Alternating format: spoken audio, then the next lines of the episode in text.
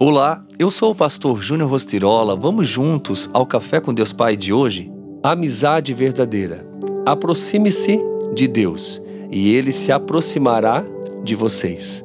Pecadores, limpem as mãos e vocês que têm a mente dividida, purifiquem o coração.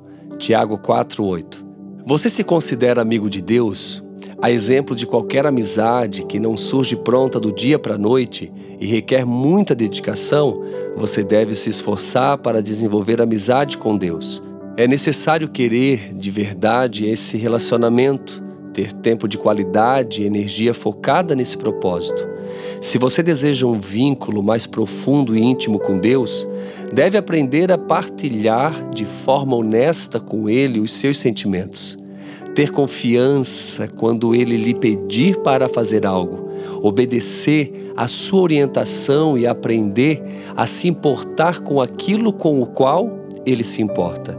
O elemento fundamental de uma amizade mais íntima e profunda com Deus é ser absolutamente sincero a respeito das suas falhas e sentimentos, reconhecendo e colocando aos pés dele todas as suas imperfeições e fraquezas para que ele o ajude a corrigi-las e superá-las.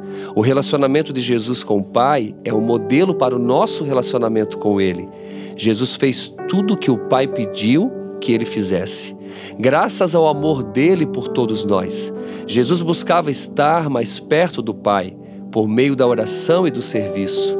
A vida terrena de Jesus nos ensina o que Deus espera de nós. A verdadeira amizade não é indolente, ela age, a verdade é, você está tão perto de Deus quanto escolhe estar. Amizade íntima com Deus é uma escolha, não um fato fortuito.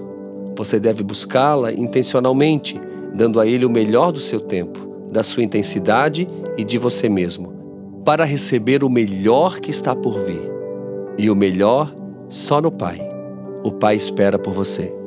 E a frase do dia diz: A sua aprovação não é uma indicação para desistir mas uma indicação de que Deus está ao seu lado. Pense nisso e tenha um excelente dia.